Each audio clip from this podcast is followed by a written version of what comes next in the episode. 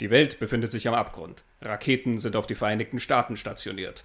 Die Sirenen warnen vor dem drohenden Nuklearkrieg. Und in einem örtlichen Kino sorgt eine Horrorpremiere für absolutes Chaos in der Stadt. Ich bin Christian Genzel und heute reden wir über die Angst von gestern. Nur echt in Dante Visionen.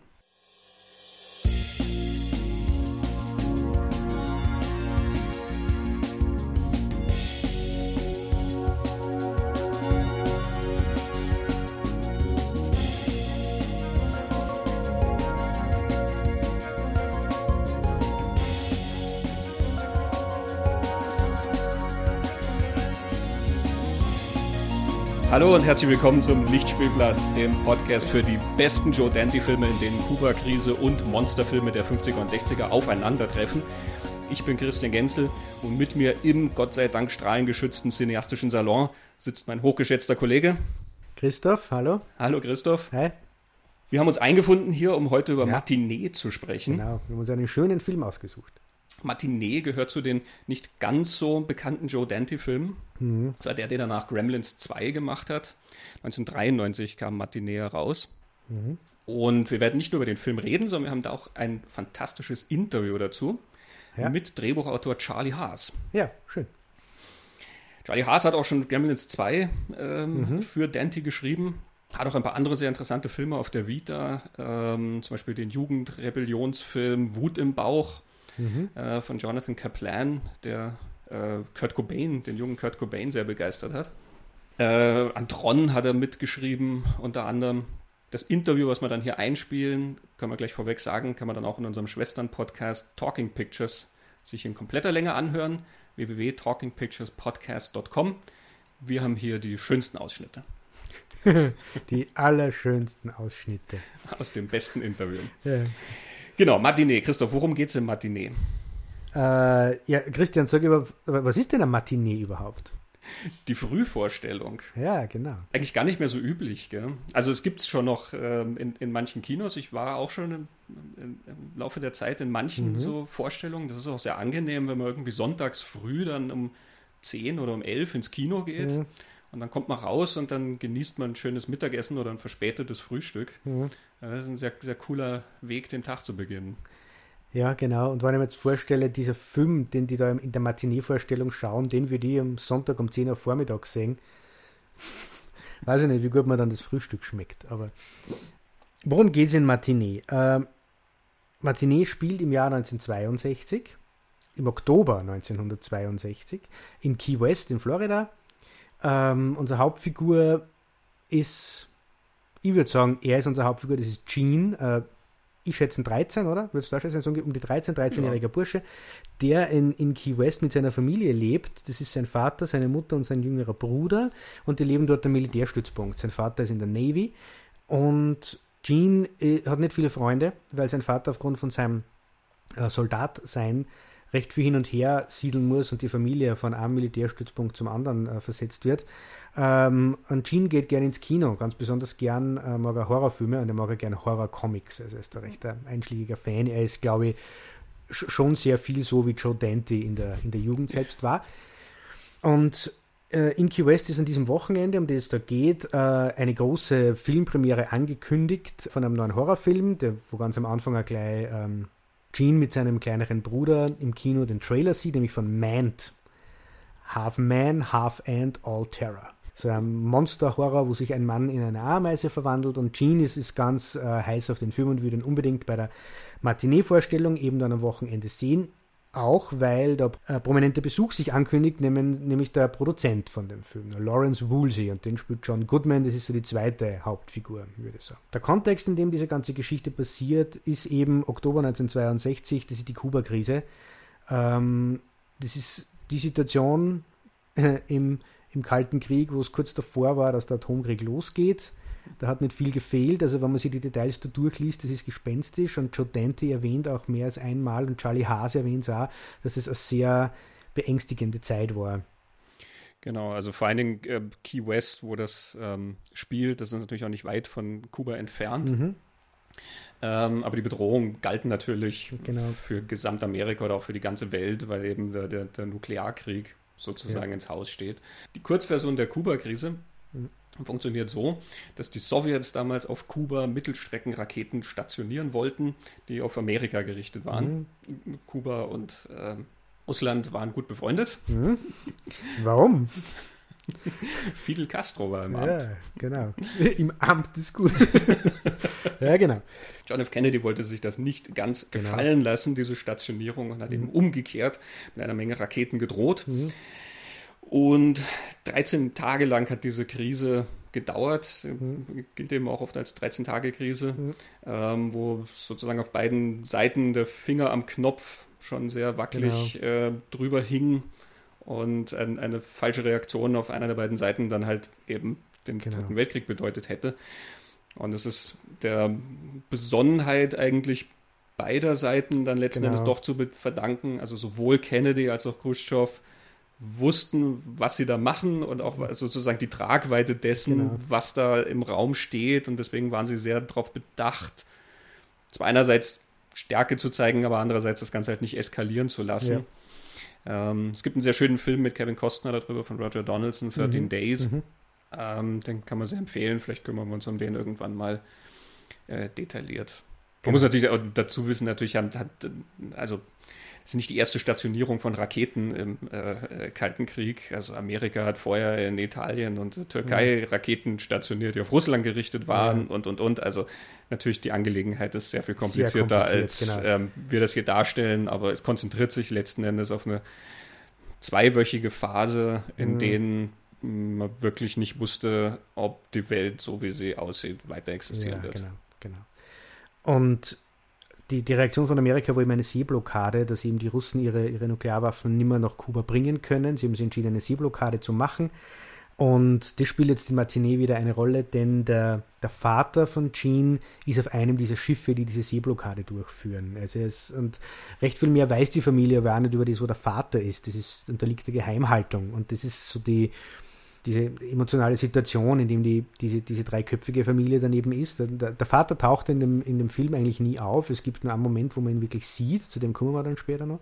Von ihm wird immer nur berichtet und sie wissen nicht viel über ihn. Und, und wir als Zuschauer wissen aber aufgrund dessen, weil wir die Geschichte ja kennen, dass der an der Frontlinie steht. Wenn auf einem der Schiffe draußen am Meer ist, dann ist er der, der die Seeblockade macht, wo nicht klar war, was da, da draußen passiert also das ist so der Hintergrund, auf dem dann diese, diese Horrorpremiere von, von Mand eben, eben stattfindet. Genau. Ähm, Lawrence Woolsey ist auf dem Weg, der Produzent äh, Woolsey ist auf dem Weg nach Key West. Er hat seine Lebensgefährtin mit, das ist die Ruth, das ist eine Schauspielerin, die in einen, einigen seiner Filme mitspielt. Ähm, und sobald in, in, in Matinee dann alle Figuren so etabliert sind und auch die, ungefähr die Beziehungen zueinander etabliert sind, entwickeln sie so mehrere Geschichten, rund um einzelne Figuren, die dann alle am Ende in diesem Kino bei dieser Premiere zusammenlaufen. Also da gibt es eben bei Gene gibt's diese Geschichte, dass er seinen kleinen Bruder dorthin mitnimmt, dass er nicht weiß, wo sein Vater ist, dass ähm, Lawrence Woolsey äh, kennenlernt und er ist großer Fan von Lawrence Woolsey und der doch schaut Lawrence Woolsey, dass das ein bisschen ein Trickser ist, der, dass der da Leute bezahlt, dass sie vor dem Kino einen Skandal darstellen und weil Gene so ein Kinofan ist, kommt er drauf, einer dieser Leute da vor dem Kino, die da einen Skandal machen, indem sie sagen, das ist Verrohung der Jugend und gefährlich für die Jugend, diese Filme, ist ein Schauspieler aus Woolseys früheren Filmen zum Beispiel. Third Guy at the Lunch Counter. Äh, und dann entwickelt sich eine Beziehung zwischen Woolsey und Jean. Äh, Woolsey lässt dann Jean hinter die Kulissen blicken ein bisschen. Jean lernt ein Mädchen kennen, die Sandra. Das ist so eine kleine Liebesgeschichte. Dann gibt es den Stan, das ist ein Freund von, von Jean, der ist auch ein Mädchen, in die sie verliebt ist. Ähm, die wir, ähm, mit der er Date. Aber dieses Mädchen, die Sherry, hat einen Ex-Freund, den Herrn Starkweather, oder? Jawohl, das ist Harvey Starkweather. Harvey Starkweather. Das ist so ein, ein bisschen gewaltbereiter, unberechenbarer Halbstarker und er ist Beatpoet. oder er ist Poet. Ja. Ähm, Charlie Haas sagt im Interview doch, dass ja, es könnte sein, dass der Beat-Poet ist, ein bisschen so wie, wie er redet. Und der droht dann Stan, wie, gleich, der darf das Date nicht durchführen und Stan hat Angst und macht das und trotzdem treffen sie sich im Kino. Dort ist aber der Harvey Starkweather dann als Ameise verkleidet, um die Leute zu erschrecken. Der Besitzer des Kinos ist ganz paranoid, der hat die ganze Zeit die Sorge, dass jetzt die Russen angreifen und hat im Keller einen Ein-Mann-Bunker gebaut, so einen Atombunker, der dann im Finale eine große Rolle spielt. So, ähm, es ist sehr lebendig, also es geht die ganze Zeit sehr dahin. Auf den ersten Blick finde ich es recht leichtfüßig, mhm. äh, Matinee, trotz dieser ganz vielen Geschichten.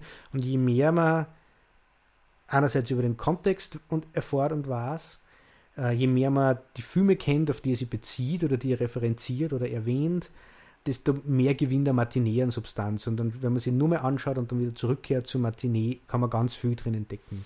Genau, also die, die, das Ausmaß, in dem wir jetzt zum Beispiel hier die Kuba-Krise erzählt haben, das ist so im Film gar nicht drin. Das ist wirklich der Background, ähm, der so als Geschichte, die man kennt, mhm. eingeflochten ist. Also das wird auch gar nicht groß erklärt, sondern die ist halt zu dem Zeitpunkt die Kuba-Krise. Die Figuren schauen das halt, verfolgen das im Fernsehen ja, und, und, reden da immer mal wieder drüber, ja. aber diese tatsächlichen Zusammenhänge spielen da eigentlich gar keine Rolle.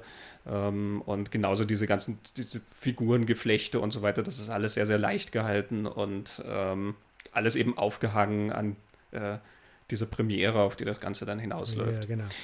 Äh, bevor wir uns auf den Film stürzen, mhm. ähm, lassen wir mal Charlie Haas zu Wort kommen, mhm. den Autoren. Äh, zunächst einmal mit der Entwicklung der Geschichte, wann er dazugekommen ist ähm, und wie sich dieses Konstrukt mit ähm, der Kuba-Krise als Background und dieser Lawrence Woolsey-Figur, ähm, die das Ganze zusammenhält, wie das entstanden ist und auch äh, an welche eigenen Erinnerungen äh, aus, aus seiner Jugend das Ganze andockt. There had been, I think, two writers. I think uh, Jericho Stone came up with the initial idea for let's make a movie about kids at a Saturday horror movie matinee. And then Ed Naha uh, came on and did um, uh, probably several drafts.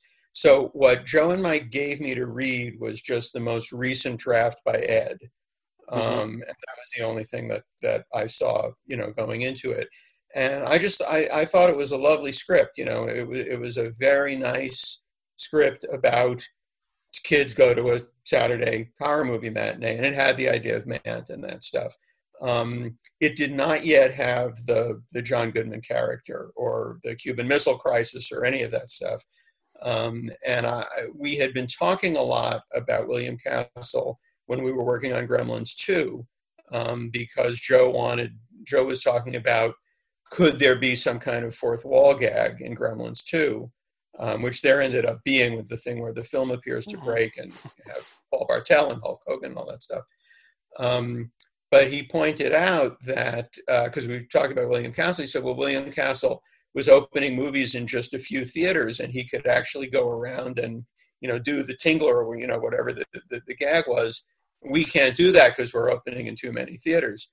Uh, but William Castle, you know, that whole thing sort of stuck in my mind. Mm-hmm. So that when we started talking about matinee, and they said, "Well, it needs another layer of you know of stuff going on other than the kids going to the movie." and and I don't want to claim credit for any particular idea because it was so collaborative and my mm-hmm. memory is so dim of you know working with these guys and I I think it was very much a shared you know brainstorming. Uh, but basically, what we said was, well, what if you put a character like William Castle in, and what if he is opening a movie, you know, during the Cuban Missile Crisis and it's in Florida? Because I vividly, I didn't grow up in Florida, I grew up in, in New York but I vividly remember being 10 years old during the Cuban Missile Crisis. That was something I never forgot. So, mm-hmm. you know, that got added in there. Mm-hmm. We all remembered fallout shelters and getting under the desk and all that atomic bomb stuff. You know? Oh, you had those drills uh, like you see in the movie? We had the drills, yeah. Oh, okay. And, and, and in fact, um, the one of the things taken from real life in, in Matinee when uh, Lisa Jacobs' character, the sort of beatnik girl, mm-hmm. makes the speech about this is pointless because here's what here's how you're really going to die of radiation mm. and all that stuff, which you know to me is a wonderful speech, and I get to say it's a wonderful speech because I didn't really write it, I remembered it because when I was in school at, at 10 years old, and we were having those drills getting under the desk, there was this one girl who got up and said exactly that. She said, "This is nuts. You know, you're going to be." You're going to have this horrible radiation. And she described the whole thing, and we were, oh my God, we're all going to die. So that went right into the movie. I mean, I never forgot that, her saying that. It's a very nice contrast to the the horror that plays out on screen versus the real life horror that is uh, happening in the world. Yeah, once we got that idea of real danger as opposed to fake horror movie, going to a horror movie, that fear, um, that sort of rehearsal of fear, or that kind of um, ritual of defense against fear, you know, however you want to talk about that psychologically, it, it became to some extent a movie about that, about real and fake danger and the, and the possibility of confusing the two of them. And that's really what we played on.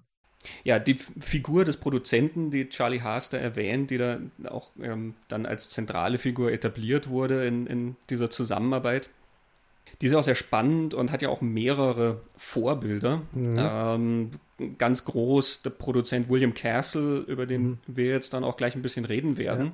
Ja. Ähm, es gibt aber auch noch ein paar andere Figuren, die da mit reinspielen.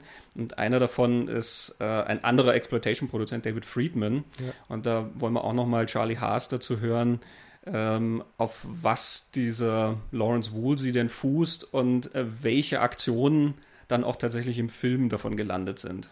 To a large extent, he's he's William Castle, but there is also, as Joe pointed out, William Castle was a was a B movie maker, but he he he worked in Hollywood. He worked for the studios, um, and Woolsey seems to be more one of these guys who is outside of Hollywood.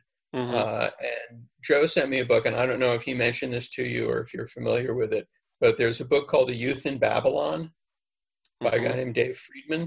Do you mm-hmm. know about this? I've heard about it, but no, I haven't read it really really worth reading if you get if you can get a hold of it if you get mm-hmm. the chance joe sent it to me when we were working on uh, matinee and it is about friedman uh, you know it's a memoir and it's friedman and these other guys who were completely outside of hollywood they came not from show business they came from the world of carnivals mm-hmm. you know mm-hmm. they had been they had been traveling with carnivals in the midwest and the south in america and they started you know they made these movies or they got hold of these movies and they literally were driving around with 35 millimeter prints in the trunk of the car and going into small towns and four wall you know renting out a movie theater mm-hmm. and advertising these things and showing them and it was things like mom and dad which was this very hokey um, you know sort of sex education cautionary tale movie that was billed as being very racy and um,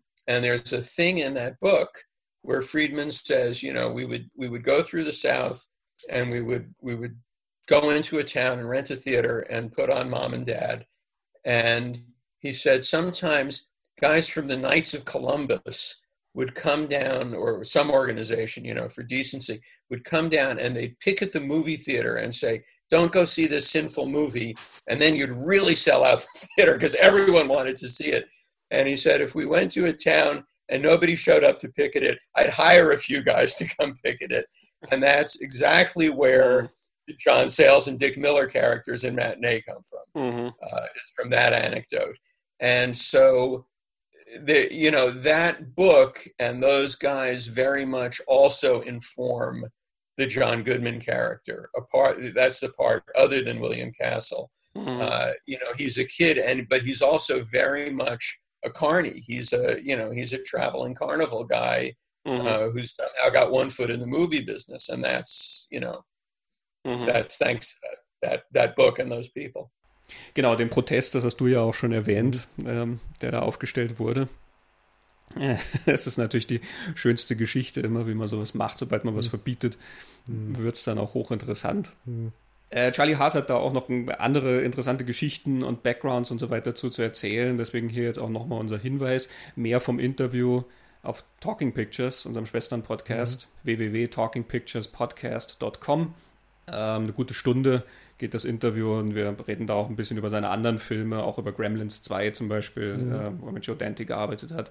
Auch ein Projekt mit Joe Dante, was wir in Planung hatten, was nicht zustande gekommen ist, Termite Terrace. Ja, ja, genau. Ähm, ein Film Runaway Daughters, den er mit Joe Dante gemacht hat, mhm. der so ein bisschen als mm, Companion Piece zu Matinee gesehen werden kann. Mhm. Sehr lohnenswerte Geschichte.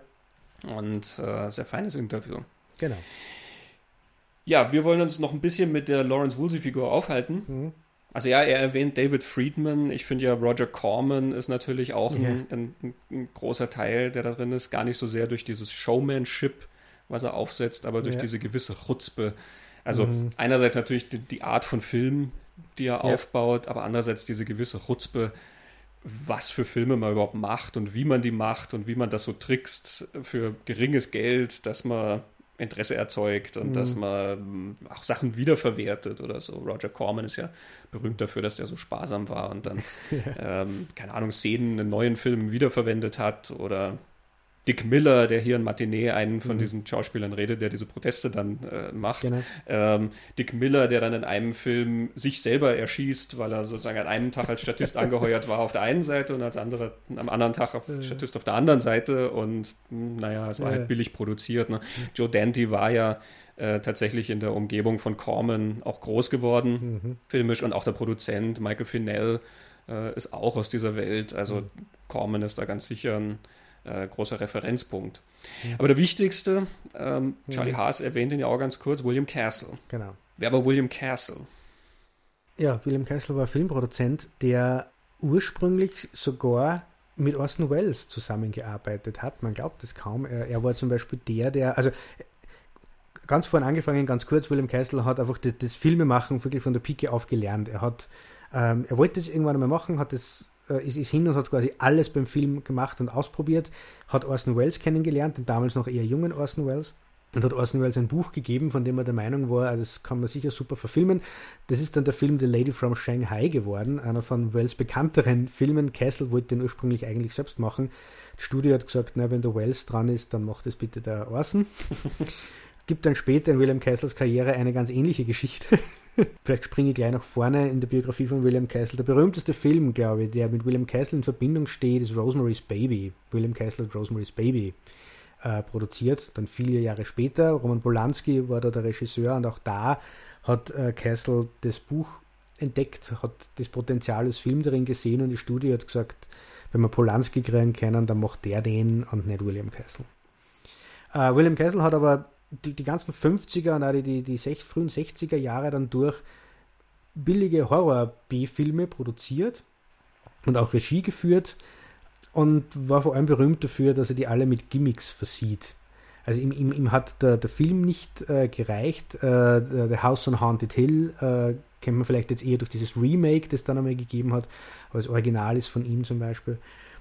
Ähm, und er hat dann immer in, in den Kinosälen äh, Gimmicks veranstaltet und das ist ja das, was diese Lawrence Woolsey-Figur jetzt in Matinee macht. Mhm. Also Gimmicks äh, im Sinne von, da schwebt dann ein Skelett über die Menschen oder es sind irgendwelche Buzzer in den Sitzen, dass die Menschen reißt oder man kann Lebensversicherungen abschließen oder man kann, man, man kriegt kurz, kurz vor dem großen Reveal, bei einem Film ist das, kommt der Uhr und dann hat man eine Minute Zeit, das Kino zu verlassen und dann kriegt man sein Geld zurück.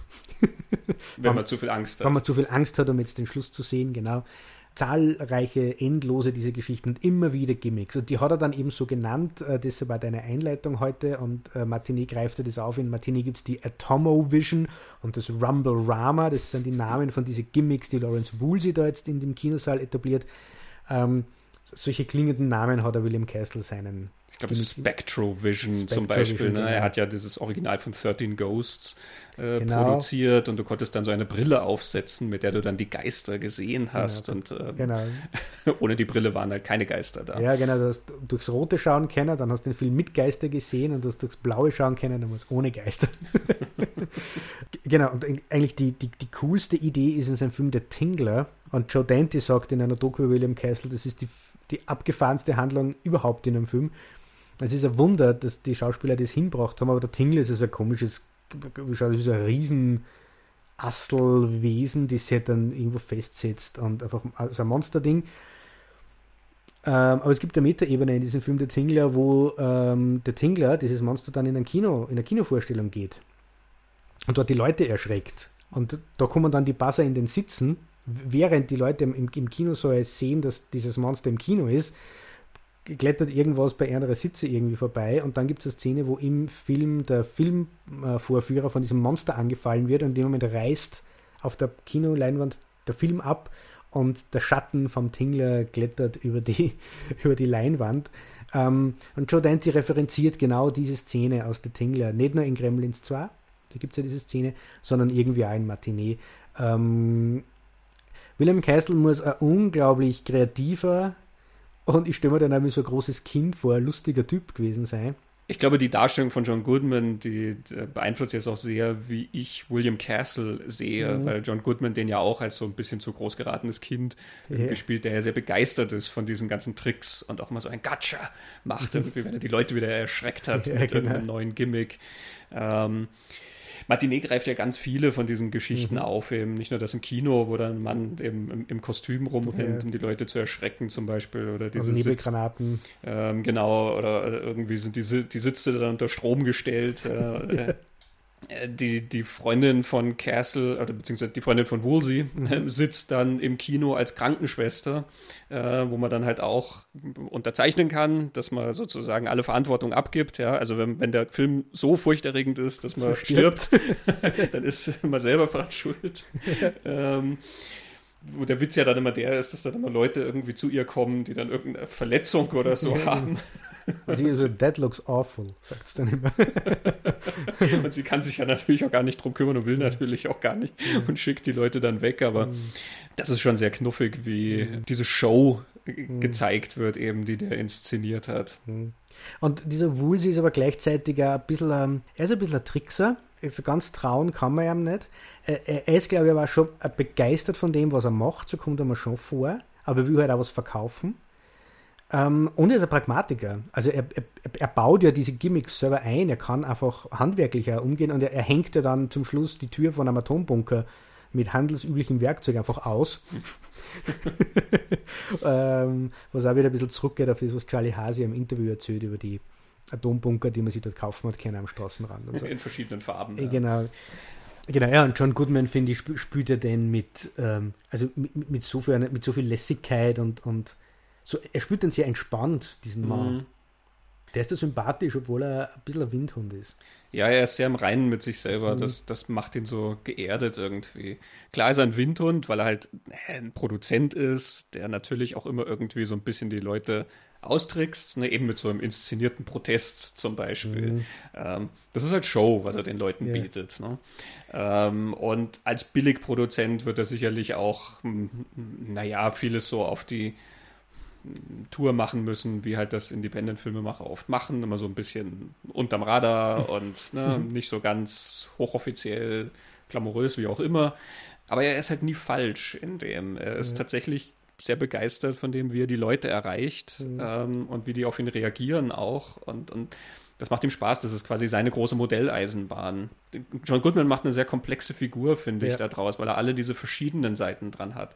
So ein bisschen den Trickser und so ein bisschen diesen ja, den, den, den großen Manegendirektor, den er mhm. spielt, mhm. und aber auch so ein bisschen den kleinen Jungen, der Kino liebt ähm, mhm. oder der diese Welten liebt, die er da zeigt, und den gerissenen Geschäftsmann natürlich und auch ein bisschen die Vaterfigur, die er ja dann für den jungen Gene ja, ist. Genau. genau. also es gibt eben diese, diese sehr schöne Szene, wo sie die beiden unterhalten, äh, wo Gene dann immer erzählt, er, er muss so viel übersiedeln und diese Schauspieler, Vincent Price und die Darsteller aus diesen Filmen sind sowas wie seine Freunde und John Goodman findet es irgendwie lustig, aber versteht sie irgendwie und erklärt ihm dann, ähm, was er da macht und erklärt ihm dann, so wie das erste, der erste Horrorfilm entstanden ist, ähm, mhm. die Höhlenmalerei. Das übertreibt man dann ein bisschen, dann wird, werden die Zähne größer und das Tier wird wilder, aber der, das erste Mammut haben die Menschen ja tatsächlich gejagt und dann malen sie ihm da eine, eine übertriebene Version an die Höhle sagt er, und nichts anderes sind seine Filme. Aber das Schöne ist ja, man kann wieder aus der Höhle herausgehen oder man geht aus dem Kino heraus und man ist froh, dass man am Leben ist und dass alles in Ordnung ist. Mhm. Und auch das ist so ein Foreshadowing-Moment eigentlich zu dem, was dann am Ende von Matinee passiert.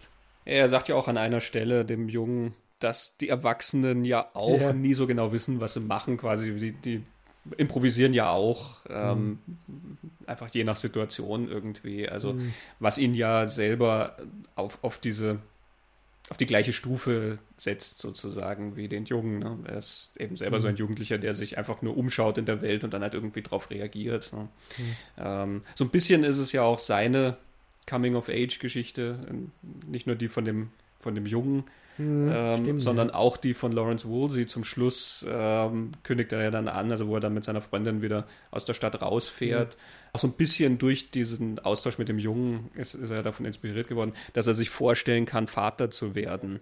Ja, also das ist ja der Schritt ins Erwachsenwerden dann mhm. eigentlich auch für ihn.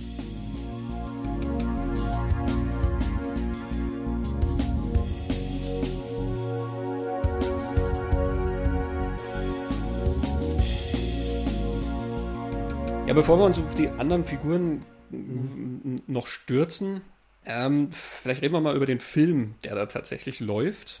Mant. Mant, ja. ja. Und die Vorbilder von Mant. Ja. Also man sieht von Mant relativ viel. Der Film genau. wurde tatsächlich gedreht. Man kann auf der Blu-ray dann auch so eine, ich glaube, 15-minütige Version mhm. sozusagen davon mhm. sehen. Äh, und da spielen auch diverse Leute mit, die dann eigentlich aus diesen 50er Jahre Vorbildern tatsächlich stammen. Also Leute wie Kevin McCarthy zum Beispiel, genau. der in Die Dämonischen mitgespielt hat. Genau. Robert Cornthwaite mhm. aus das Ding aus einer anderen Welt. Genau. Der Wissenschaftler. Der Wissenschaftler. Und er hat äh, in Kampf der Welten, äh, The War of the Worlds von 1953, hat auch eine kleine Rolle. Mhm. Ja. Und William Shallard hast du ja, glaube ich, der hat auch ein paar von diesen Filmen. Der spielt den Doktor. Mhm. Also ähm, Joe, Joe, Dante hat äh, es ist lustig, ich sage jetzt Dante, gell, weil Charlie Haas spricht Joe Dante, Joe Dante aus und ich würde immer sagen, es ist Joe Dante. Gell? Ich würde ihn auch Joe Dante, Joe Dante nennen. Ja, genau. Ähm, also Dante hat halt da wirklich die, die Leute aus, von damals in diesen Film von damals gesetzt. Ja. Und er ist auch wirklich sehr nah dran, finde ich, ja. Also vom, vom Tonfall her. Er ist so ein Tick drüber, dass du sozusagen merkst, er ist nicht ganz ernst gemeint in den Dialogen und, ne, also. Ähm, How can you not love me when I'm the only man left around here? und der General, der dann, also wenn dann der, der, der, die Hauptfigur sozusagen schon wirklich zu dieser gigantischen Ameise mutiert genau. ist, der da am, am am, am, Hochhaus entlang klettert und er fragt dann, What do you call such a thing? Und sie sagt, Bill. Bill. He's a shoe salesman. Would you let this thing fit you into a pump? und natürlich die Szene beim Zahnarzt dann. Ja, genau. ähm, also, das ist schon Parodie. Das ist Parodie, genau. Aber es ist halt so eine liebevolle Parodie und sie ist so sanft sozusagen, beziehungsweise die Vorbilder haben ja selber schon sowas nicht ganz Ernstes oder nicht ganz ernst zu nehmendes an sich, dass die Grenze recht fließend ist, finde ich. Hm. Ja, also die Geschichte von Mand ist die, dass ein Mann, der Bill, eben gleichzeitig mit einer Ameise radioaktiver Strahlung ausgesetzt wurde. So wird es am Anfang erzählt und dann beginnt sich dieser Mann schon langsam äh, einfach in eine Ameise zu verwandeln und äh, auch das Wesen der Ameise anzunehmen. Er wird immer aggressiver und wird dann am Ende zu einer Riesenameise. Das ist ähm, hm. die Geschichte. Das Militär rückt an das Militär rückt kämpft an, gegen genau. ihn und so. Genau. Also ist ein Film, der gemacht hätte werden können in genau. den 50ern also, und genau, frühen 60ern. Es, es, gibt zum Beispiel die Fliege, das Original von Die Fliege. Und, und wer vielleicht das Original von Die Fliege nicht kennt, kennt wahrscheinlich den Cronenberg äh, Fliege, wo, wo es genau um das geht. Ein Mann verwandelt sich in eine Fliege. Ähm, es gibt den Film Formicula, also so heißt er auf Deutsch, er heißt im, im Original Them, wo es um Riesenameisen geht, die, die, die in, der, in der Wüste entstehen und zwar durch Radioaktivität, nämlich dort, wo die ersten Atombomben getestet wurden, äh, wachsen dann diese Ameisen, die riesengroß werden und dann über eine Großstadt herfallen, nämlich Los Angeles, und da kommt dann das Militär und geht gegen die vor. Es gibt Tarantula, wo durch äh, eine radioaktiv behandelte Chemikalie eine Tarantel ha hausgroß wird und eine Stadt bedroht und wo auch das Militär anrückt und dann mit fetten Napalmbomben dieses Vieh zur Strecke bringt. Es gibt schon erwähnt The War of the Worlds von 1953, da geht es um Außerirdische, aber auch da rückt das Militär mit schwerem Gerät an. Die packen sogar die Atombombe aus, da noch 1953, mhm. was den Marsianern erblunzen ist. Also wer die, das Buch von H.G. Wells kennt, weiß ja, wie man die Marsianer am besten besiegt. Genau, Mant hätte sehr leicht gemacht werden können. das, ist, das passt sehr gut in die Zeit. Ähm, und da diese, diese Verquickung vor mit der Radioaktivität und mit der Atombombe, glaube ich, das ist so der Kern, das zieht sie durch diese 50er Jahre Filme. Also wenn man sich diese ganzen Horror, Science Fiction, Monsterfilme dieser Zeit anschaut, gibt es eben diese wiederkehrenden Themen und eines davon ist die Angst vor der Radioaktivität und die Angst vor der Bombe. So. Also nämlich nicht nur von der Bombe, schon auch, sondern auch, was macht denn die Radioaktivität mit uns? Immerhin ähm, sind diese Bomben ja in Gebieten getestet worden, wo ja Menschen davon betroffen waren, ist man im Nachhinein draufgekommen. Ähm, und dann weiß man eben noch nicht genau, was das macht. Und die Idee ist, dass da einfach monströse Dinge entstehen. Lawrence Woolsey sagt es am Anfang sogar. Also, er sagt das so dramatisch, sure, die, die, the nuclear bomb oder die atomic bomb is, is, is a bad thing, it's dangerous, but worse are the effects of radiation. Mhm. And I'm to show you the effects of radiation in my new movie. genau. Ja, ja, die Filme waren durchaus geschickt drin, dass sie diese, diesen Zeitgeist aufgreifen mhm. und natürlich auf eine sehr, ich sag mal, naive oder auch sehr simple Weise natürlich dann weiterspinnen. Also mhm. ne, es, es, gibt Atombomben oder es gibt Strahlung und dann wachsen halt große Ameisen raus und die kann man aber zum Glück auch irgendwie besiegen. Ja. Ähm, das ist natürlich eine sehr überschaubare Welt letzten Endes. Mhm. Ähm, aber die, das war halt damals auch noch ein sehr neues Thema letzten Endes. Ne? Also der Einsatz der Atombomben im Zweiten Weltkrieg und die Atombombentests dann auch in den 50ern. Ähm, das war was sehr Aktuelles und was, was auch noch nicht so sozusagen durchgedrungen war dann zu jedem, wie problematisch, also es war natürlich durchgedrungen, dass das die Vernichtung der, Wehr, äh, der Erde bedeuten mhm. kann, mhm.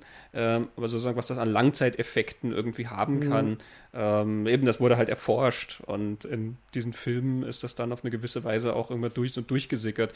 Selbst wenn es nicht explizit darum geht, denn das Ding aus einer anderen Welt zum Beispiel, ähm, den wir erwähnt haben, da ja. gibt es dann auch so einen Wissenschaftler, ähm, der halt dann dieses Ding aus einer anderen Welt ja immer erforschen will. Die anderen wollen das umbringen, weil sie selber umgebracht werden vom ja. Ding.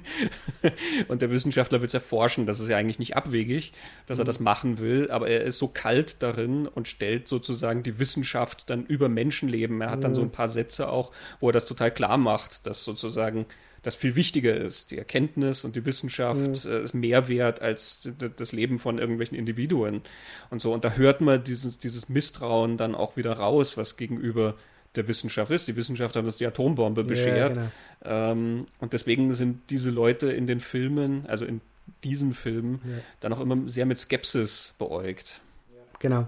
Das finde ich auch spannend. Eben, äh, das Ding aus einer anderen Welt ist von 1951, also das ist nur sechs Jahre nach, nach dem Krieg. Und ich finde, je weiter diese Filme dann fortschreiten, also die Jahre fortschreiten, dann durch die 50er, verändert sich da auch ein bisschen was. Also ich finde den Aspekt da interessant, dass so die Verantwortung für die Atombombe irgendwie da so der Wissenschaft gegeben wird, wo ich mir denke, hm, da drücken gewisse andere Entscheidungsgesellschaftsschichten schon ein großes äh, Auge zu, denn natürlich ist das Militär und die Politik ja sehr dahinter gewesen, das, das zu fördern auf, auf beiden Seiten im, im Krieg. Aber ja, also dieses Misstrauen der Wissenschaft gegenüber und gleichzeitig nämlich nur in diesen früheren Filmen dieses völlige Vertrauen ins Militär.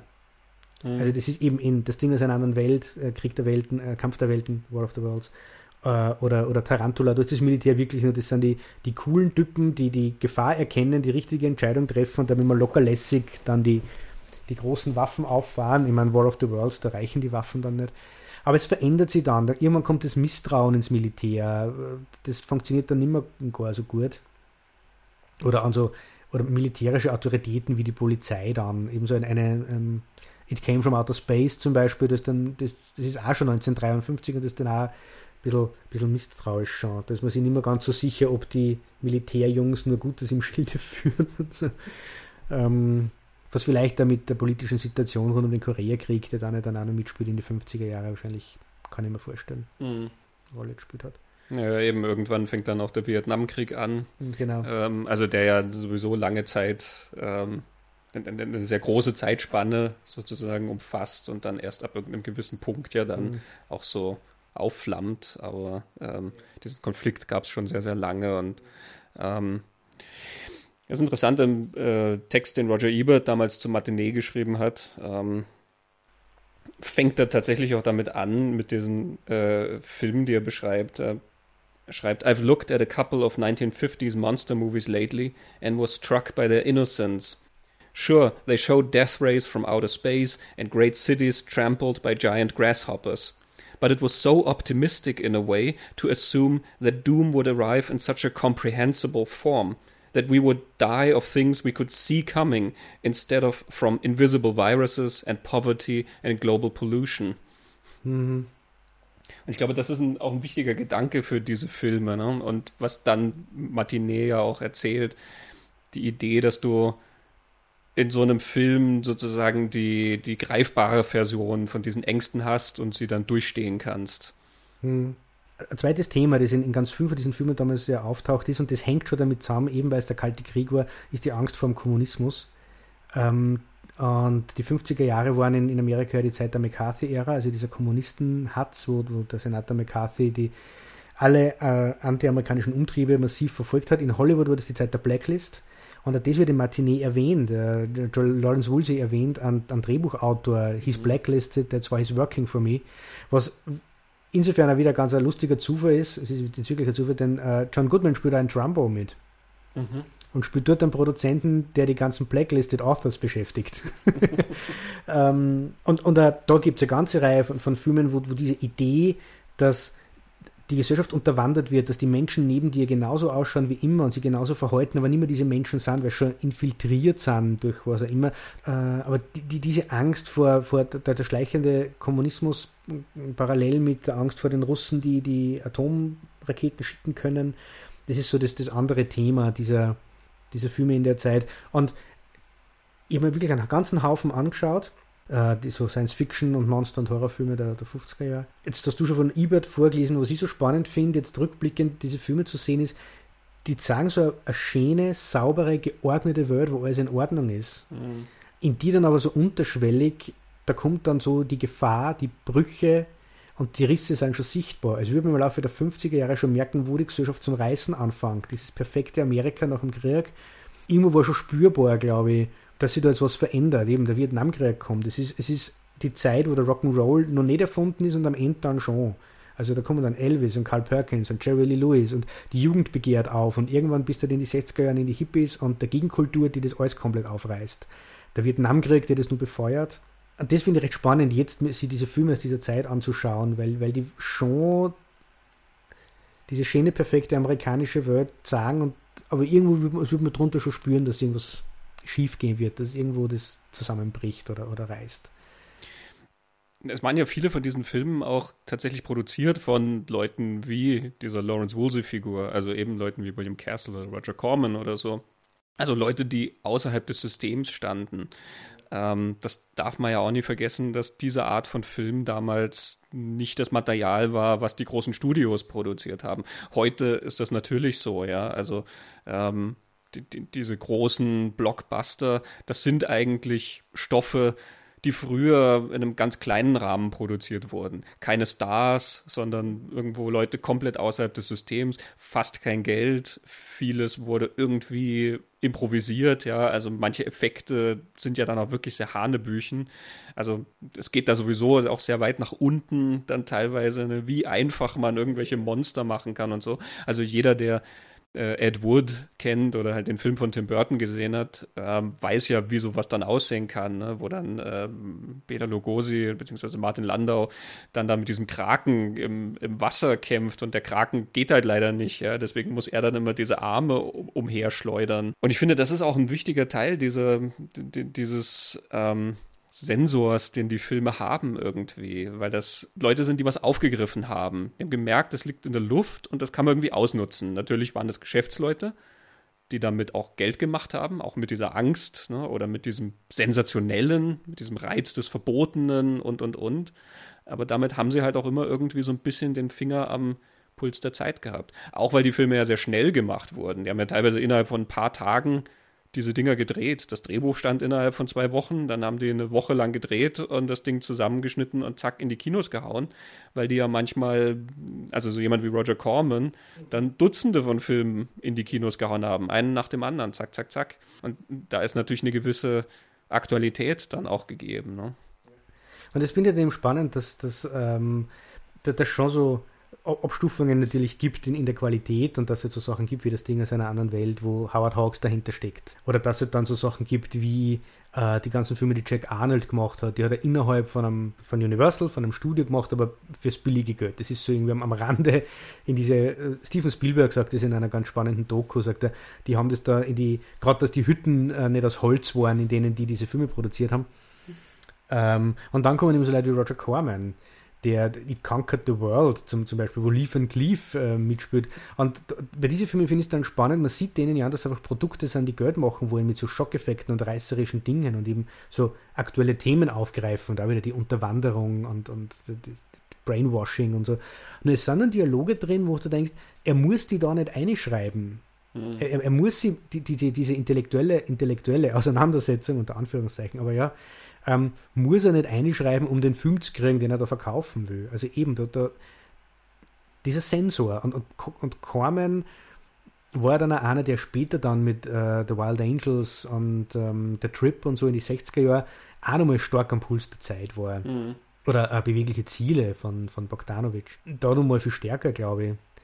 Ähm, ja, vor allen Dingen da auch dann wirklich Stoffe, die ja, ja. Die, die Majors gar nicht angreifen wollten. Das mhm. war ja geschmacklos und ja.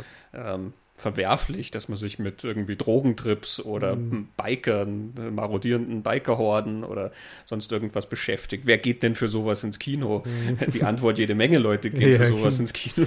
Ja, ja, die waren ja alle äh, finanziell erfolgreiche Sachen. Genau. Ja. Und gleichzeitig ist mit Conquer the World, weil jetzt gerade erwähnt habe, manchmal ist das vom Monster sind nur die Arme, die in, in, in, vom Bildrand hereinragen zu sehen, weil es glaube ich gar nichts anderes gegeben hat. Ja. Mhm. Gibt, ja. Ähm, also ja, wie du sagst, es waren, es waren B-Movies eigentlich, das waren nicht die großen Dinger. Mhm. Genau, Leute wie Lawrence Woolsey genau. haben die gemacht. Genau. Genau, und also da finde ich, greift Martinet auch sehr schön diese Verquickung äh, auf eben. Also diese, diese Gegenüberstellung von Kuba-Krise mhm. und einem Film, in dem ein Ameisenmann irgendwie ja. herumläuft, ja, und der halt auch wirklich lustig eigentlich ist, weil er eben so ein bisschen mhm. Parodie ist und er wäre aber auch lustig, wenn er total ernst durchgezogen wäre, weil die ja. Filme halt heutzutage oft was sehr Lustiges an sich haben. Ähm, allein schon durch die Schauspieler oft, mhm. ne, die sehr hölzern spielen. Auf jeden Fall diese Gegenüberstellung, die wirkt auf dem Papier irgendwie erstmal so, ähm, was hat das eine mit dem anderen zu tun? Und mhm. ähm, die Wahrheit ist, es hat sehr viel miteinander zu genau. tun. Und Martinet weiß das sehr gut. Joe Dante ist ja auch jemand, der sich sehr viel mit Filmgeschichte auseinandergesetzt Extrem. hat. Auch Charlie Haas, der Autor, ähm, versteht das sehr gut, wie diese Sachen zusammenhängen ähm, wie diese, diese Kinoerfahrung, was mit den Ängsten im eigenen Leben zu tun haben kann, mhm. ähm, wie diese Figuren eben in, in, dieser Welt agieren. Auch weil du zum Beispiel die Kommunisten erwähnt hast, mhm. ne, das ist auch ja drin, dass dann dieses Mädchen kommt und ähm, beim bei dieser Übung, die die machen, ne, ja. die Sirenen heulen und alle müssen sich irgendwie auf den Boden werfen und die Köpfe so unter den genau, äh, Cover. Äh, und dann Händen quasi ja. so vergraben und das eine Mädchen rennt dann rum, er hat es ja im Interview auch mhm. erwähnt, die dann schreit, das nützt euch gar nichts. Ja? Die, die, die, die Atombombe wird euch alle wegfegen. Aber ihr seid quasi die Glücklichen, wenn sie euch wegfegen, weil noch viel schlimmer ist dann die Strahlung und so. Und einer der Burschen sagt dann irgendwie, ja, die, die ist Kommunistin. Genau. Also es sind lauter solche Details, die, die exakt diese Verbindung ja. immer wieder aufgreifen und diesen Zeitgeist auch, finde ich, sehr, sehr mhm. schön einfangen. Ich finde das erste Bild in Matinee, es ist unglaublich gut gewählt. Das erste, was man, von, was man sieht, ist ein Schwarz-Weiß-Bild von einer Atombombe in der Wüste. Man sieht in dem Hintergrund den Atompilz hochgehen, wie aus einem alten Film. Und im Vordergrund sieht man, also man sieht die Wüste und dann im Vordergrund so ein, so ein Joshua-Tree, diese verkrackelten, mhm. vertrackten Bäume, die dort in der Wüste stehen, die so andersweltlich ein bisschen ausschauen. Also ich, ich habe die ja mal gesehen dort in der Wüste, wenn man dort wirklich davor steht, das wirkt schon wie von einem Planeten, diese Dinge.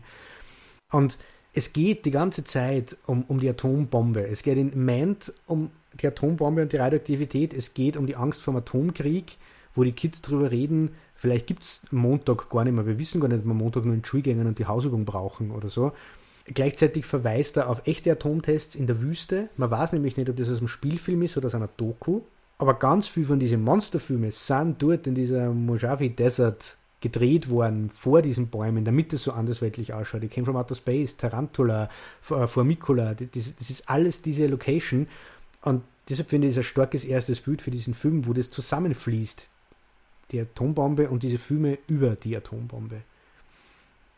Und wenn wir jetzt da beim ersten Bild gerade waren, ich finde dann auch spannend, was ist das letzte Bild vom Film? Also was ist die Klammer, in, in, ähm, in, in der diese Geschichte, die sich ja hauptsächlich auf diese Filmpremiere dann stürzt.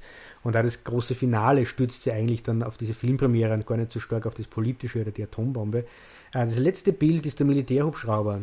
wie du gerade vorher gesagt hast, am Ende verabschiedet sich ja Woolsey mit, seinen, mit Ruth, mit der Lebensgefährtin von den beiden Kids, äh, von, von Jean und von Sandra, ähm, die jetzt ein Paar sind oder die gerade auf dem ersten Date waren. Und man sieht die beiden dann zum Strand gehen. Das Mädchen, das ist Lisa Jacob mhm. aus Independence Day. ähm, heute ist sie Yogalehrerin übrigens, ich habe nachgeschaut. Ähm, also, und sie, sie, sie, zieht ihre, ihre Sandalen aus und will ins Meer hineingehen. Und dann sehen sie, wie der, der Hubschrauber quasi mit den Soldaten zurückkommt. Das ist eigentlich so ein, die Soldaten kehren äh, friedlich wieder heim. So ein Bild soll das sein. Aber der, der Film endet nicht mit den Kindern, die ins Meer gehen und dort äh, unbefangen spielen oder so, beim zweiten Date, sondern mit einem Shot auf den Militärhubschrauber, der auf die Kamera zufliegt. Mhm. Äh, das ist die Klammer, die Atombombe und das Militär. Und Joe Dante sagt in einem Interview auch, dass eigentlich, ihm war wichtig, äh, als Ausblick zu haben. Der Film spielt 1962 und die Kids, die wir da sehen, sind dann die, die wir nach Vietnam geschickt haben. Mhm die Zukunft der, dieser Kids, jetzt ist nur der, die Katastrophe abgewendet, aber die Zukunft dieser Kinder liegt im Militär und im, im Krieg. Und wenn man dann denkt, ja, stark eigentlich, und dann überlegt, was wäre denn eine Fortsetzung von Matinee? Und das wäre wahrscheinlich dann Platoon oder geboren am 4. Juli. Ja, ja, der Vietnamkonflikt ist wirklich kurz darauf ja dann genau. äh, ausgebrochen. Und als Klammer zu haben in diesem sehr leichtfüßigen Film, sagt er, wie, wie, wie ernst er das ist, was er, was er da eigentlich mhm. erzählen will, obwohl er da eigentlich zwischendrin recht viel Lockerheit erzählt.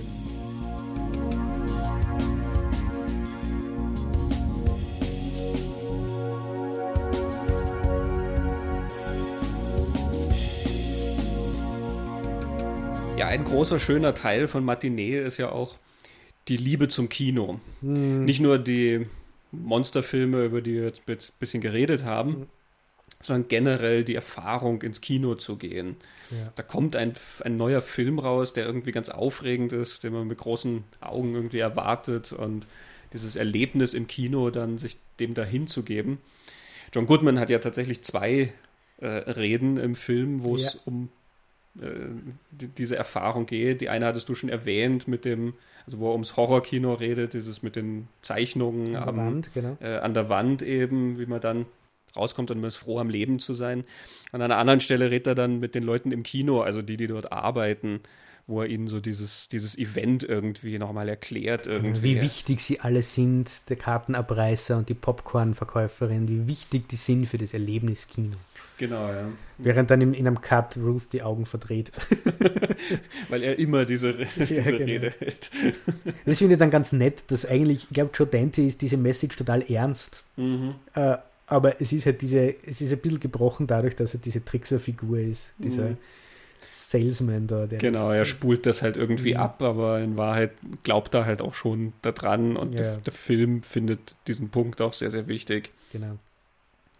Es sind dann eben, ich finde, ganz andere schöne Bilder drin. Es, es fängt ja dann relativ am Anfang an, sieht man äh, den, einfach die, die Frontansicht von, von dem Kino und das alte, schöne Kino, wo, wo gerade so Vincent Price in so diesen Setzbuchstaben noch Vincent Price Film wird angekündigt und unten wird schon das, der Pappaufsteller von Mant aufgebaut. Dann man sieht die, die Kinder in, in der Schlange stehen, man sitzt dann drinnen im Kino, im Foyer, an der Bar Sachen kaufen oder diese Props, die Werbeprops. Und einmal ist dieser, dieser POV-Shot über diese Rede von, von Lawrence Woolsey, der POV-Shot, der durchs Kino geht, durchs Foyer, die Stiege hinauf, in den Saal hinein. Also man geht quasi in dieses Kino hinein. Mhm. Und weil du Giordante eben erwähnt hast, dass dieser großer Experte für Filmgeschichte, mir ist immer irgendwie entfleucht, so dass der das ist. Martin Scorsese gilt so als einer, finde ich der diese große Kunst immer so mhm. festhalten will. Und Quentin Tarantino das andere End, der den, der den Trash auswendig kann. Und Joe Dante äh, ist eigentlich da irgendwo mittendrin und Joe Dante setzt sich ja massiv für die Erhaltung von echtem Filmmaterial ein, weil, weil alles, was nicht echtes Filmmaterial ist, ist einfach weg. Und zum Beispiel der Audiokommentar auf The War of the Worlds, da ist Joe Dante drauf und der, der Mann hat ein irres Gedächtnis. Der ist nicht so ein Quentin Tarantino, der cool darin ist, dass er einfach sagen kann, was er alles gesehen hat, sondern der weiß, welcher Backlot und der Backlot ist jetzt, ähm, dort haben sie den und die Szene dran und im anderen Film haben sie die und die Szene dran und jetzt ist dieser Backplot und das Prop habe ich daheim und das Prop hat der und der gekauft. Er kann dazu jedem Darsteller, der nur in einer Szene ist, die komplette Filmografie erzählen und eine Biografie dazu. Also das ist der ist eine, Filmenzyklopädie und nicht nur Film, sondern Filmgeschichte und, und Hollywood-Geschichte. Äh, ganz beeindruckend, Joe Dante. Und dürfte ja in Fachkreisen einen großen Ruf haben. Mhm. Man merkt das ja generell in sehr vielen Joe Dante-Filmen, nicht nur in Matinee, sondern in, in, fast allen seinen Filmen scheint diese Liebe zum Kino ja extrem durch. Natürlich immer durch seinen Humor betrachtet. Mhm. Immer dieses Subversive, was er an sich hat. Gremlins 2 zum Beispiel, ja. ist ein Film, der extrem damit spielt. Da ist diese Szene, wo die tatsächlich im Kino sitzen und das, der Film reißt dann, genau. aber er hat ja so viele Referenzen, äh, teilweise durchs Casting zum mhm. Beispiel, mhm. dass dann Christopher Lee als mhm. äh, verrückter Wissenschaftler dann da äh, zum Beispiel drin ist. Ne? Mhm. Teilweise durch die Bildsprache, wenn dann die Schatten an der Wand irgendwie, äh, so mhm. wie, wie, bei so einer Michael Curtiz-Inszenierung, dann irgendwie die Geschichte weitererzählen und, und, und. Also sein Film Explorers zum Beispiel ja. auf eine ganz andere Weise. Ne? Die Außerirdischen, die dann irgendwie mit Fernsehen und, und äh, Science-Fiction-Comics und so weiter aufgewachsen mhm. Sind. Das, das strahlt wirklich total durch. Charlie Haas, der ja mit Dante Gremlins 2 geschrieben hat und Matinee, ist ja gar nicht so der sozusagen der Experte für diese ganze Filmgeschichte. Mhm. Aber er hat ja auch diesen, äh, diese Erinnerung natürlich ans Kino gehen und diese Wichtigkeit des Kinogehens. Und passend dazu lassen wir ihn vielleicht auch nochmal zu Wort kommen äh, aus unserem Interview seine Erinnerung dran, wie er früher ins Kino gegangen ist und was für ein Erlebnis das war. When I was a kid, uh, there was very little to do where I grew up.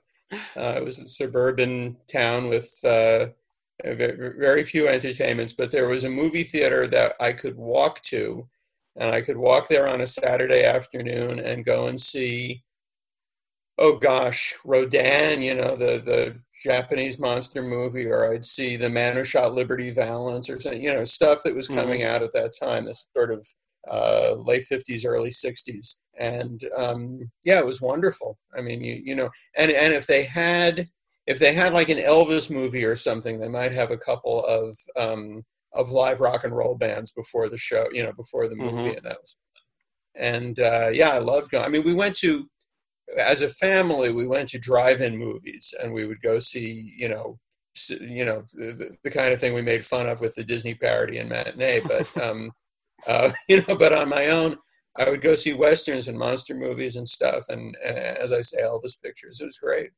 Mm-hmm. Yeah, I mean, movie going was was much more of an of an event back then. Um, I think. Yeah, for sure, for sure.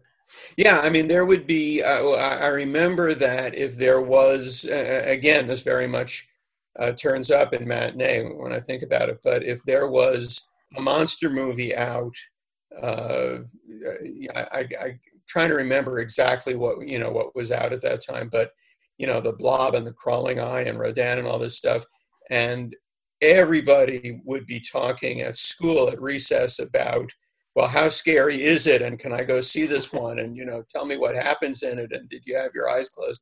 Everybody was uh, very, very energized by horror movies at that age. Mm-hmm.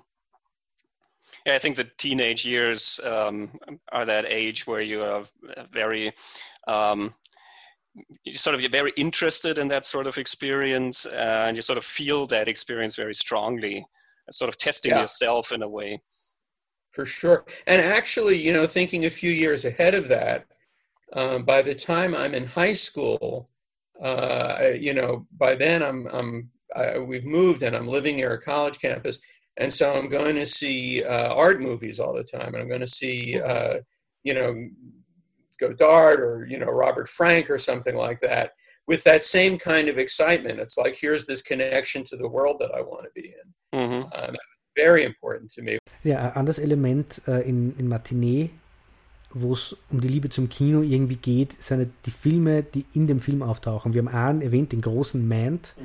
Ähm, es gibt dann einen zweiten, Sie schauen sich einen zweiten äh, Film im Kino an, den die Burschen ganz langweilig finden, der heißt The Shook Up Shopping Cart mit der jungen Naomi Watts. Ähm, das ist nicht weiter der Rede wert, einfach nur spannend, dass sie sich die Mühe gemacht haben, da so ein, das ist, ist so das eine, eine Screwball-Comedy oder einfach nur eine Comedy, eine, eine, eine clowneske Comedy sein, ich weiß auch nicht genau, aber eine Komödie soll das sein aus der Zeit, oder?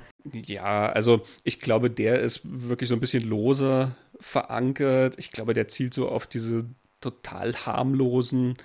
Disney-Komödien ab. Ähm, und da ist er nicht ganz in der richtigen Zeit, weil Disney zum Beispiel hatte diese ganzen Herbie-Filme ne, mit dem VW-Käfer. Ähm, Und keine Ahnung, Disney hatte die Katze aus dem Weltall, der war, glaube ich, auch etwas später und so. Das sind so Filme, die irgendwie für Kinder gemacht sind. Ähm, aber ich glaube, so wie in Matinee, das dann ist, die langweilen sich da eher, weil sie eigentlich ja ein bisschen was Saftigeres haben wollen. Die sind schon ganz charmant irgendwie, aber ich, ich, ich glaube auch heute findet man die charmanter als damals irgendwie, ähm, weil sie halt die, diese Patina der Zeit natürlich an sich haben. Ne? Und deswegen in diesem Schuck-up, Schock, Schuck-up Shopping Card. Ist ein schwerer Zungenbrecher ähm, gibt es halt eben einen Einkaufswagen, der äh, tatsächlich lebendig ist und dann Abenteuer mit den Leuten erwähnt, äh, erlebt. Und der dritte Film im Film ist dieses Heimvideo, der Heimfilm vom Vater. Es gibt diese eine Szene, wo der, der Junge den Albtraum hat, dass die Atombombe tatsächlich hochgeht und er schreckt auf und hört aber dann irgendwie was und steht auf und sieht, wie die Mama zu Hause dann die Super 8 Projektor aufgestellt hat und sie Heimvideos anschaut, wo man das, den Vater sieht, der jetzt ja gerade da bei der Seeblockade steht und ähm, Mutter weint natürlich und ähm, das ist das einzige Mal, wo man den Vater sieht. Aber wo auch wieder äh, diese Verbindung hergestellt wird, wie, wie wichtig Film als Erlebnis ist und, und was festzuhalten, was vielleicht gerade nicht da ist, wieder die Verbindung zu die Leute, die im Film sitzen, seine Freunde, hat der, der, der Bursche dann auch nochmal erklärt. Also Film als Erlebnis, als echtes emotionales Erlebnis für den, der es anschaut, das ist, glaube ich, so der, der Punkt, mhm. auf den Dante da hin will. Und jetzt so, das ist jetzt der vierte Film im Film, aber den Effekt, den Kino auf die Wirklichkeit hat, das ist dann auch die Auflösung von Matinee, finde ich, oder? Ähm, nur kurz gesagt, äh, das ist ja ein bisschen der Punkt, den, den ich jetzt nicht so gelungen finde das große Finale ist, dass aufgrund von dem Rumble Rama in dem Kino, wo das Dezibel so hoch aufgedreht wird, dass die, mhm. die Sitze wackeln, führt es das dazu, dass das ein baufälliges Kino ist, dass der, der Balkon einbricht. Und jetzt müssen äh, Lawrence Woolsey und Gene die Leute irgendwie retten und wissen nicht genau wie. Und sie kommen dann auf die Idee, dass alle Filmprojektoren anwerfen und dann die Illusion erzeugen, auf der Leinwand die Atombombe wäre hochgegangen, weil dann verlassen die Leute fluchtartig das Kino und das gelingt. Also das Kino rettet diesen Menschen dann tatsächlich das Leben, wenn man sieht zum Schluss, wie dieser Balkon einbricht und auf die ganzen Sitze drunter fällt. Mhm. Und wären die da drin gewesen, wären die Menschen da gestorben. Das ist dann auch noch mit so einer Actionsequenz verknüpft, die ich jetzt nicht so gelungen finde. Es ist nur so ein Detail, wo man denkt, ah, ein bisschen, bisschen, bisschen generic jetzt, aber das mhm. geht um vier Minuten, glaube ich, in dem Film oder fünf. ähm, aber dass wir nicht ganz unkritisch bleiben hier. äh, aber der Punkt ist, glaube ich, das Kino rettet der Film rettet diesen Menschen das Leben. Die laufen dann hinaus aus dem Kino und sehen, hey, die Welt ist noch da. Das ist dann auch wieder genau das, was, was Woolsey sagt. Man verlässt das Kino, man verlässt die Höhle. Und die, ist äh, vor am Leben zu sein. Genau. Ja. Ich finde das einen ganz interessanten Punkt, denn ähm, also ich, ich könnte auch darauf verzichten, auf diese Rettungsaktion dann, wo der Junge dann seinen kleinen Bruder von diesem Balkon ja, genau. muss oder so. D das ist so ein bisschen, glaube ich, dem geschuldet, dass man Finale braucht, wo es halt wirklich ja. zur Sache geht. Ähm, wo man das alles wirklich nochmal zusammenführt und ähm, wo auch Joe Dante das Ganze irgendwie so ein bisschen auf so eine Spitze treiben will, dass das Chaos sozusagen perfekt ist. Genau. Aber ich glaube, das Ende ist ein bisschen in, auch so, in so einem gewissen magischen Realismus zu verstehen, denn ähm, es, es geht sich ja nicht ganz aus, sagen wir es mal so, ähm, dieser Effekt, den Woolsey dann halt macht, dass die Leinwand da explodiert und dahinter siehst du dann die Flammen mhm. und so. Du siehst ja, dass das nicht der Film ist eigentlich. Es wird dann so aufgelöst, dass das sozusagen Teil von seinem Film irgendwie war. Dieser Effekt, das war alles irgendwie so gewollt und so. Und du siehst irgendwie, dass das nicht so war. Vielleicht verkauft das so, aber irgendwie, hm. er, er, ne, das hat halt irgendwie dazugehört. Da bricht das so ein bisschen auf. Also da eben, da greift das Kino sozusagen in die Wirklichkeit ein. Da vermischt sich das dann irgendwie. Und es ist ja dann auch so, dass zum Beispiel alle ganz happy sind, die Leute sagen, ah, den schaue ich mir ein zweites Mal an ähm, und ist ja, ein genau. Riesenerfolg, ja, und der wird jetzt dann ab sofort nochmal gezeigt und in Wirklichkeit müsste ja das Kino jetzt erst einmal geschlossen werden ja. für die nächsten zwei Monate, weil sie das Ding neu aufbauen müssen. Aber das sagt ja zumindest der, der Betreiber dann, there will be no second show today. Und ja, today, ne? Weil ja, das innerhalb von einem Tag machen kann. Und die, die Mutter heute dann das Kind, nimmt das Kind hoch und heute mit You tell him there is no show today. Also ich glaube, da, da, ist so ein leichter Schritt in diesen magischen mhm. Realismus getan, dass das nicht so buchstäblich genommen werden muss, sondern Ähm, ja. Ne, sozusagen, das explodiert dann und geht aus der Leinwand raus und greift ins wirkliche Leben über ja, genau. und äh, ist damit dann halt auch ein bombastischer Erfolg auf ganzer Linie. Genau. Und das, das, da kann ich ja super mit. Also da, da falle ich ja nicht aus dem Film außer und mhm. das, das kaufe ich total. Da, da, habe ich mir noch nie Gedanken darüber gemacht, ob sie das wirklich ausgeht. Das habe ich alles einfach geschluckt, weil das im Film mhm. so gut funktioniert, aber es ist eben diese, diese Rettungsaktion vom kleinen Bruder da, das hat nicht, hat nicht sein müssen. Also. Mhm. Ich glaube nämlich auch, wenn die fehlen würde, würde dem Film nichts fehlen. Aber meine Güte. Wahrscheinlich, weil ich finde auch die Beziehung zwischen ihm und seinem kleinen Bruder, die ist viel schöner dargestellt in den Sequenzen, wo die beiden einfach sitzen und sich den Film anschauen und miteinander reden. Das sind ja dann teilweise auch nur so ein paar Dialogzeilen ne? oder wo sie zu Hause vorm Fernseher sitzen und ähm, sie gucken doch dann die Nachrichten und der, der kleine Junge redet dann nach, was ähm, Adley Stevenson dann sagt, ne, wo er flucht und Hell sagt äh, bei den Vereinten Nationen. Und der kleine Junge redet das dann nach und die Mutter ist ganz entsetzt, wo hat er das denn her? Und der ältere Bruder sagt, na, von den Vereinten Nationen. ähm, ich finde diese Kleinigkeiten, die zeichnen diese Beziehung zwischen den beiden Brüdern sehr viel schöner und das Herz liegt ja dann eh in der Beziehung zwischen dem Jungen und dem der, der Lawrence Woolsey-Figur.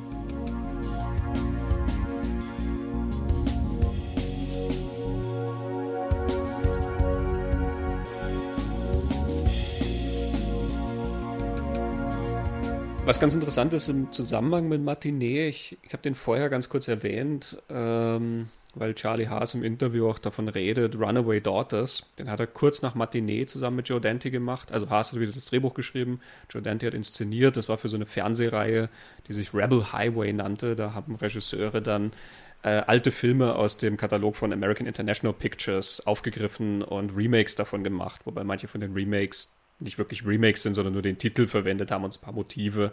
Aber halt diese Drive-In-Movies aus den 50ern wurden halt aufgegriffen und in den 90ern nochmal neu gemacht. Und da sind tatsächlich namhafte Regisseure wie William Friedkin oder John Milius äh, zum Beispiel dabei. Joe Dante hat eben den Film Runaway Daughters gemacht. Über eine Gruppe von Freundinnen, eine von denen äh, ist leider schwanger geworden und ähm, der Bursche macht sich aus dem Staub und heuert bei der Navy an.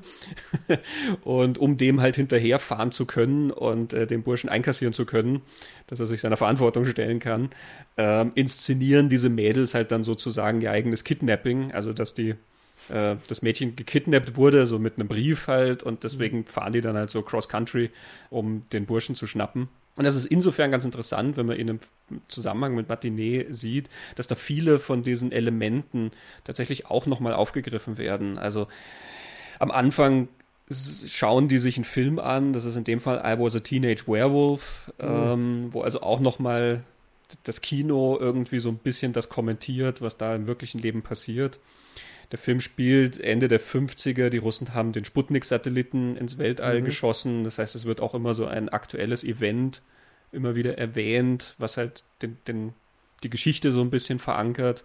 Und er ist natürlich auch in diesem Joe Dante-Stil inszeniert, dass er halt auf diese alten Filme verweist und das Casting verweist dann halt auch wieder auf diese ganzen Figuren, die für ihn wichtig waren und gewisse Schauspieler tauchen da auf und haben diese Gastauftritte und und und und es ist so ein bisschen ein Amerik Amerika-Querschnitt, ähm, der da gezeichnet wird. Es ist längst nicht so dicht gemacht, wie ähm, Matinee das dann schafft. Es sind letzten Endes die, die Elemente nochmal verwendet, aber halt in einem viel loseren Zusammenhang letzten Endes gemacht. Er ist auch dann bei weitem nicht so er hat nicht diesen Charme oder halt auch nicht diese Spannung, die da irgendwie drin ist. Ähm, und es läuft letzten Endes dann auf einen netten Witz hinaus, nämlich es stellt sich dann heraus, sie ist gar nicht schwanger. Und ähm, das kriegen, also das passiert dann, wo sie den Jungen schon quasi konfrontieren. Ja. Ähm, also sie war nur spät dran. Ja. ähm, und der Junge äh, hat sich leider jetzt schon für die Navy gemeldet und kommt nicht mehr raus. Und er wird jetzt einkassiert und muss jetzt seinen Dienst ableisten. Ja, also, haha, geschieht ihm recht. Mhm. Ähm, aber, also wer sich Matinee anschaut und, und das interessant findet, ich kann das nur empfehlen, dass man sich diesen Runaway Daughters dann mal als äh, Zusatzprogramm sozusagen anschaut. Mhm. Das lohnt sich durchaus. Charlie Haas redet, wie gesagt, auch in unserem Interview äh, noch ein bisschen darüber, wie der Film zustande gekommen ist und wie er diese Themen dann eben nochmal aufgegriffen hat. Also auch in dem Zusammenhang sei nochmal verwiesen auf das schöne Interview auf Talking Pictures, mhm. www.talkingpicturespodcast.com. Und ich glaube, damit können wir unsere Betrachtung zum Matinee dann auch abrunden. Ja, ja ich, kann, ich kann Matinee eben ich kann uns sehr empfehlen. Mir, mir wächst der Film immer mehr ans Herz. Es ist, wie mhm. ich glaube ich eingangs gesagt habe, ein sehr leichtfüßiger Film beim ersten Mal anschauen. Aber je mehr man sich mit dem beschäftigt, auf was er verweist und mit was sich der Film selbst beschäftigt, äh, da ist ganz viel zum Finden und wieder dann zurückzukehren zu Matinee äh, und dann wird der wird Matinee einfach um, umso reicher und ähm, ich glaube, das kann man nicht über viele Filme sagen. Mhm. Ähm, bei mir ist es auch so, dass er beim zweiten Mal anschauen dann tatsächlich auch noch mehr mir ja. angeboten hat. Letztendlich, weil beim ersten Mal ich mich sehr halt auf diesen Mand konzentriert habe mhm. und halt ne, diese ganzen Querverweise, die Dante da einbaut und den Witz. Und beim zweiten Mal ist diese Coming-of-Age-Geschichte dann viel mehr noch äh, drin gewesen, diese Details eben über den Jungen und seinen abwesenden Vater und dann diese Ersatz, der Ersatzvater, den Lawrence Woolsey darstellt und so weiter. Also mhm. ist so ein bisschen ein, ein, wie so ein Independent ähm, ähm, in der Verkleidung eines Hollywood, einer Hollywood-Hommage irgendwie. Mhm. Ja. ja. und ich finde ganz, ganz, äh, also weil du gerade da die, die Referenzen, auf mir hat das dann also diese Wirkung gehabt, nur als ein Detail zum Beispiel, äh, irgendwann heute eine Figur ein Jack Kerouac-Buch in der Hand. Mhm. Und das ist Dr. Sex. Das ist nicht das berühmteste Jack Kerouac-Buch, aber es ist Dr. Sex. Und ich habe hab das Buch dann gelesen.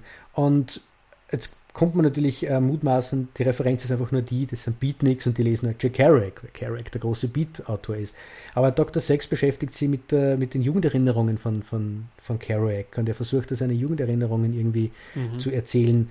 Und so funktioniert Martinin ganz viel von seinen Referenzen. Man geht dann wohin und schaut sich was an, was der Film da irgendwie sagt, erwähnt, äh, hängt ein Plakat im Hintergrund und auf einmal kriegt das alles ein bisschen mehr, mehr Futter und ich, ich weiß gar nicht, ob Dr. Sex deshalb gewählt worden ist oder ob es einfach nur der Name Jack Kerouac sein soll. Aber ja, es ist ganz viel zum Finden. Ich habe jetzt beim dritten oder vierten Mal schon aber mal geschaut, welche Filmplakate im Hintergrund hängen.